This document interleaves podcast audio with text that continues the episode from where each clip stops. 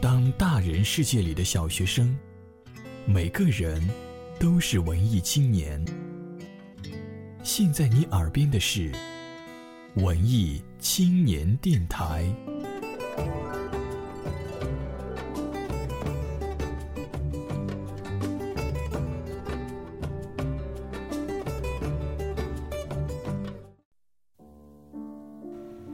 零一四年的十二月十四号，这里是文艺青年电台的夜读，在中国上海问候各位。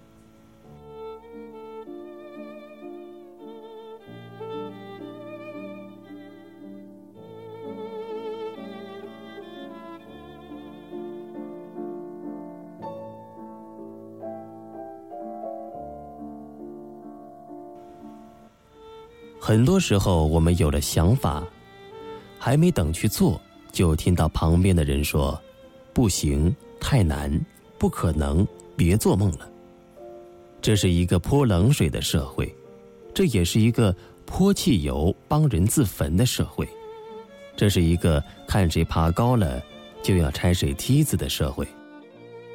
做一个聆听者，多鼓励一下别人。我们的社会需要更多的正能量。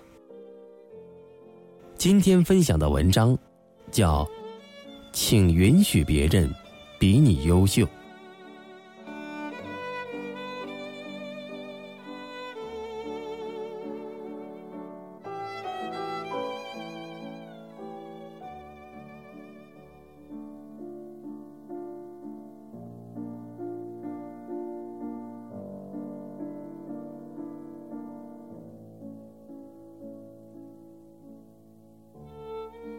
昨天回来的地铁上，肯尼亚的小哥和我畅谈他在非洲的四个废品回收公司。身边还有旁人，我也就自然心安理得的开了一些小差。我开小差的时候，心里在想的是，让一个人这么自豪的说自己的梦想，究竟需要多少人的点头许可和多少年的风风雨雨？还没有打灭这样的勇气。我想，这种青年在中国也是有的。小的时候，家里有去找外公诉说自己是画家却不能成才的年轻人，外公给他们几个豆包，打发走了。长大一点，我总能遇到许多有理想的青年。然而，在很多场合，有理想和幼稚、不谙世故，却已经成为不能分得太清的同义词。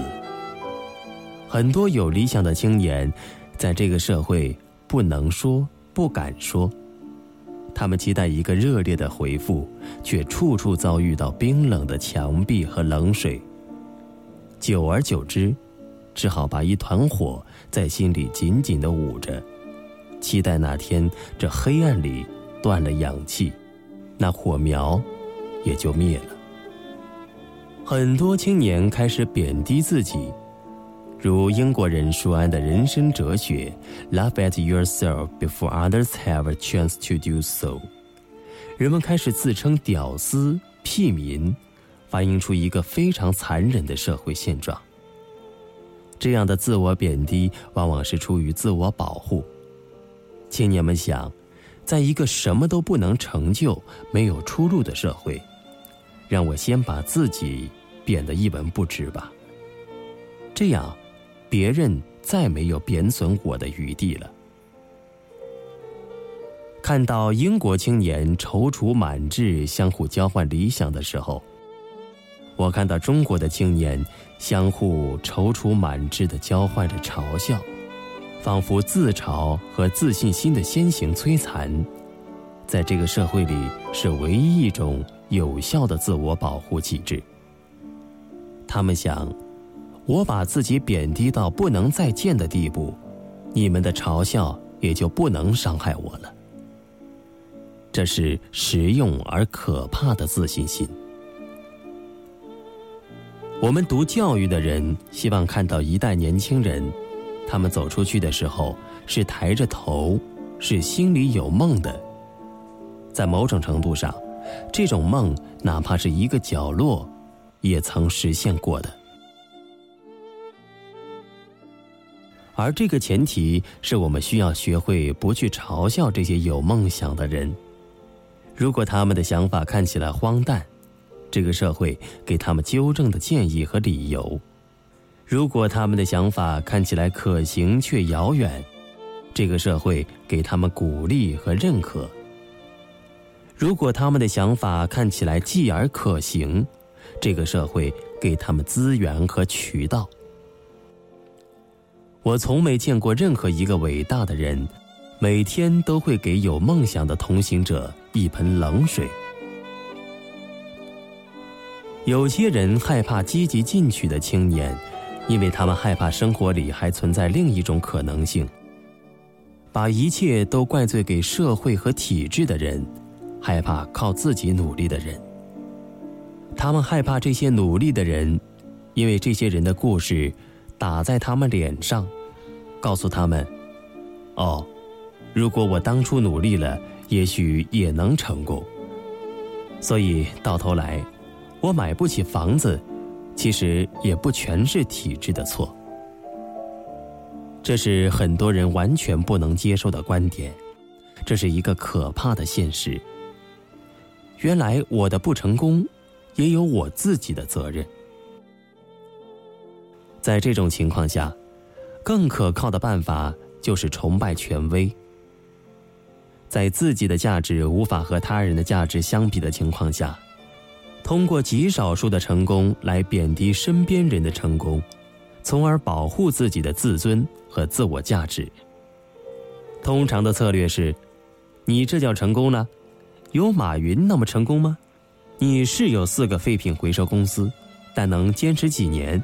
国家政策一变，你还是啥都没有。而他们不会在意马云的成功，他们劝自己说那是极小概率的，不足以威胁到我的身份和自尊。人们对自己心理健康的保护是非常本能的一种反应。然而，这种反应被激化、畸形发展之后，却越来越危害到一个社会的长久核心竞争力。这是一个泼冷水的社会，这是一个泼汽油帮人自焚的社会，这也是一个看谁爬高了就要拆谁梯子的社会。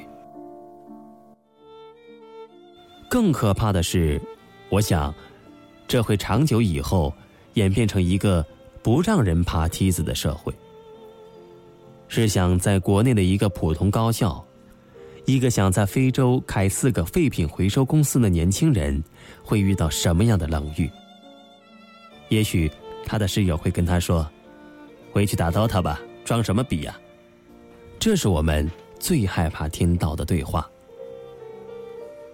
很多人来剑桥，看到了这里的美景和传说，他们没看到这是一个尊重观点的城市。这个城市最美的地方。就是一个本科生可以在一个非常普通的下午，敲开教授的门。教授，你有空吗？我觉得爱因斯坦可能是错的。教授会和他耐心坐下来，听过他想说什么，然后肩并肩的走向图书馆，彼此交换这个看法。一百年前在剑桥，这位本科生叫做维特根斯坦。他带着这样的想法敲开了罗素的门。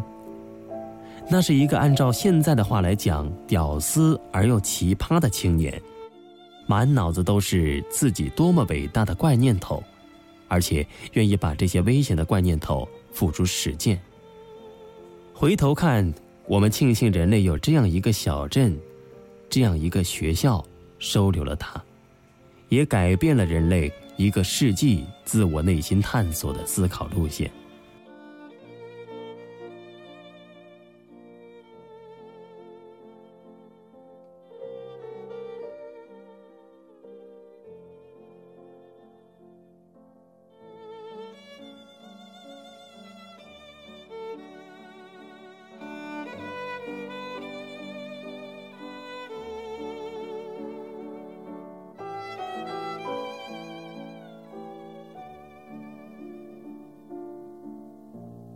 在剑桥的这些年，听过许多奇怪的观点。在吃饭的时候，遇到过认为养老金是庞氏骗局的学生。在火车上遇到了在非洲开了四个公司的二十岁的青年。我也许没有足够的才华和野心去理解我所听到的这些话，但我成为了一个聆听者。在历史眼中，我也只是一个聆听者。但我的桌子的另一边，总是坐着一个严肃的思考者。我听见历史对我说：“所有严肃的思考者都是值得尊重的。”所以我耐心听着。在历史里面，如果理解了，我就鼓励；如果认为不可行，我建议或者分析和劝导。如果我什么都说不出来，我会哑口无言。我想，我死之后，我的墓志铭上会写。这里躺着一个非常平凡的人，但他的一生中，从没有将一面冷墙、一盆冷水送给一个认真思考的人。他虽然平庸，但他有幸聆听了很多人类心灵中最美、最伟大的观点，并且让这些人得到了自信。他庸庸碌碌的一生中，唯一的亮点，就是在每个漆黑的夜晚。开门给每一个过路的持着火炬的人送上几片面包和一壶热水。他非常愚昧，但他没有让这些他不理解的观点还没出发就死在他的冷漠和嘲笑之中。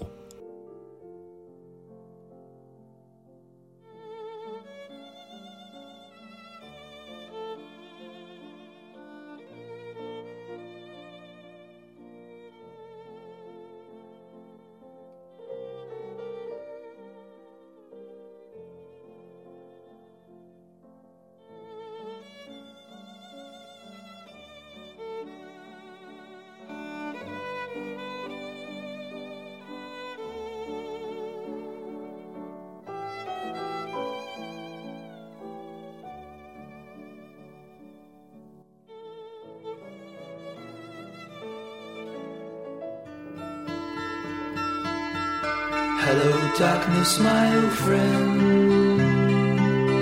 I've come to talk with you again.